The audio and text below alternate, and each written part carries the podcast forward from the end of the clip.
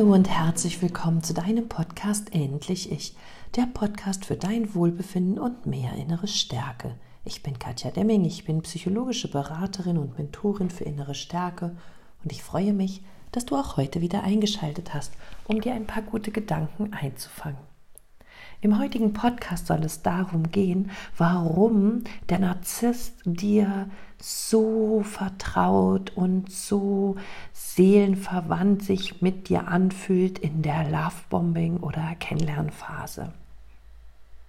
Wie ich schon so oft gesagt habe, sind Narzissten eher innerlich leer. Sie spüren sich nur, wenn sie von außen irgendwelche ja, Feedbacks oder Gefühle gezeigt bekommen. Deshalb sind sie ja eben auf diese narzisstische Zufuhr vom Außen so, so angewiesen und so abhängig davon.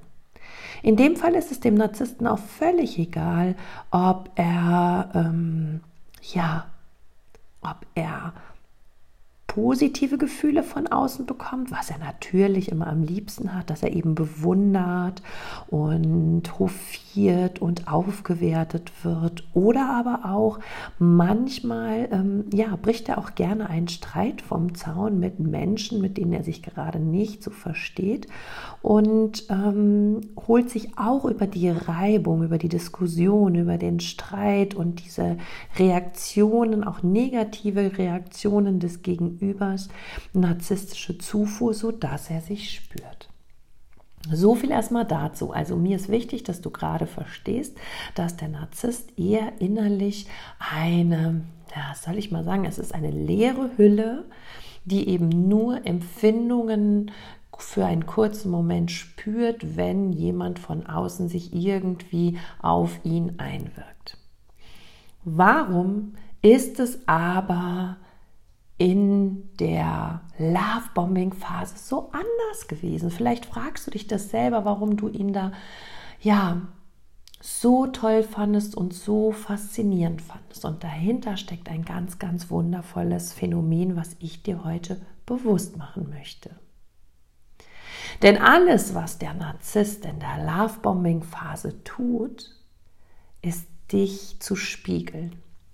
Er hört dir genau zu und und nimmt wahr, was du magst, was du gerne isst, welche ähm, Leidenschaften und Sehnsüchte du hast, was deine Träume sind, womit du gerne deine Zeit verbringst, ja, was dein Herz zum Hüpfen bringt und ja, was dir gut tut. Und all diese Informationen saugt er quasi wie ein ausgetrockneter Schwamm in sich auf und dann spiegelt er dir dieses. Das heißt, ganz oft ist es tatsächlich so, dass er die gleichen Dinge gut findet, die du gut findest, dass er vielleicht die gleichen Hobbys hat wie du, dass er schon die gleichen Erlebnisse erfahren hat wie du, vielleicht auch die gleichen Tiefs durchgemacht hat, dass auch er vielleicht eine nörgelnde Mutter hat oder einen ätzenden Chef. Und mit all diesen Erfahrungen, von denen du erzählst, hat er ähnliches erfahren? Und es fühlt sich sofort eben so tief vertraut an mit ihm.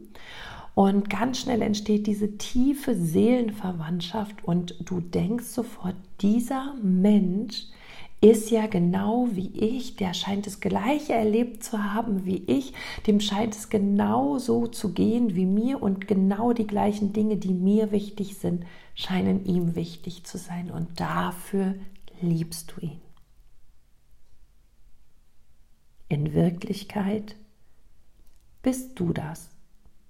In Wirklichkeit spiegelt der Narzisst dich. Und deshalb bist du auch so vertraut mit dieser Person, weil das bist du und du kennst dich natürlich schon lange. Und alles, was dich halt beschäftigt, dir wichtig ist, für welche Werte du einstehst, die findest du bei ihm nur wieder, weil er dich spiegelt, weil er versucht so zu sein, wie du bist. Das bedeutet, in dieser Lovebombing-Phase verliebst du dich quasi in dich selber. Ich mache hier bewusst eine Pause, damit du wirklich verstehst, du verliebst dich in dem Moment in dich, in die Projektion deiner Person. Der Narzisst projiziert dich einfach, reflektiert dich einfach und darin verliebst du dich. Und das macht es so seelenverwandt und gleich so tief vertraut und so besonders.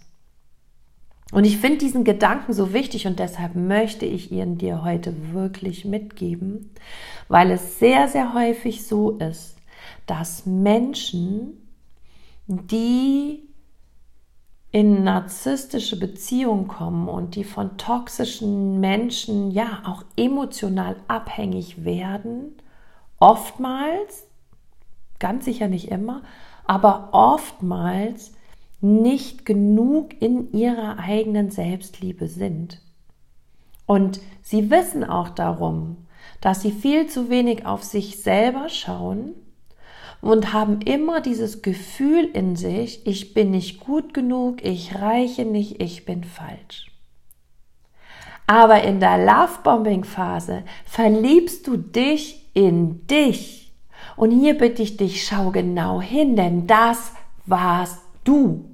Oder das bist du, das, was du so sehr an deinem toxischen Partner in der Lovebombing-Phase geliebt hast, das, wo du immer wieder drauf hoffst, dass diese Phase zurückkommt, dass diese Liebe zurückkommt, dass diese Erhöhung und diese Seelenverwandtschaft zurückkommt, das ist schon lange da, weil dieses lebt in dir.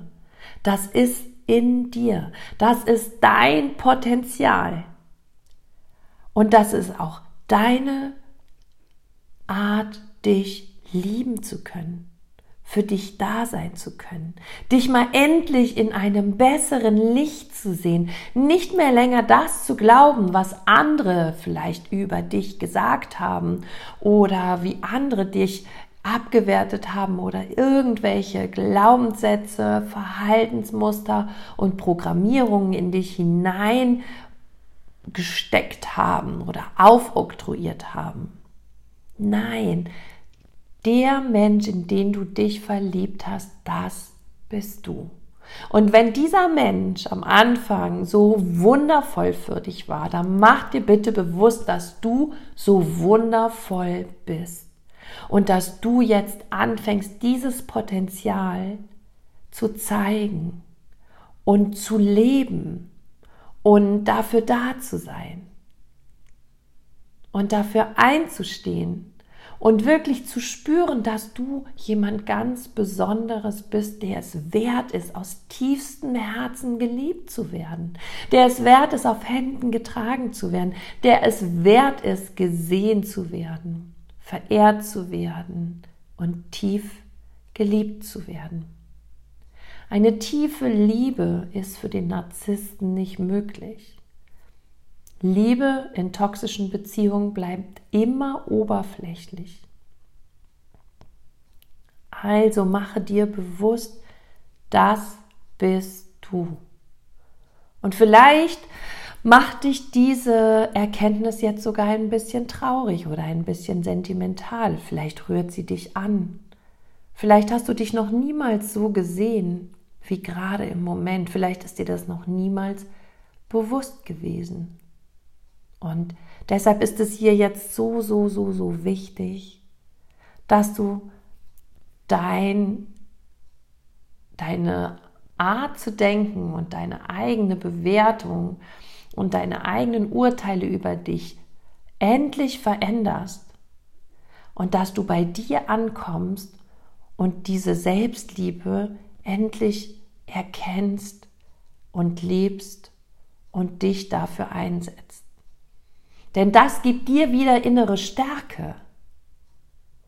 Und das gibt dir die Möglichkeit, dich dann auch aus einer toxischen Beziehung herauszuholen. Denn oftmals lässt uns diese schlechten Gedanken, die uns der Partner oder die Partnerin dann eben auch einpflanzt, so von wegen so jemanden wie mich kriegst du nie wieder, Klammer auf, na hoffentlich, Klammer zu. Oder so Sätze wie guck dich doch mal an, du bist psychisch krank, du wirst nie wieder eine Partnerin finden, du wirst nie wieder äh, in irgendeine liebevolle Beziehung kommen, du wirst einsam und allein alt werden und ja, mal ganz traurig sterben und niemand wird an deiner Seite sein und wir glauben das. Und wir glauben, dass wir falsch sind, dass wir nicht liebenswert sind, dass wir niemanden mehr für uns gewinnen können und dass wir wahrscheinlich niemals mehr geliebt werden, wenn wir jetzt diesen toxischen Partner loslassen. Aber das ist Bullshit. Wenn du zum Beispiel, häufig ist es so, dass man die Ex oder die Next der toxischen Person kennt. Und wenn du dich jetzt zum Beispiel mal mit diesen Personen vergleichst, dann wird dir vielleicht sehr, sehr schnell klar, dass ihr völlig unterschiedlich seid.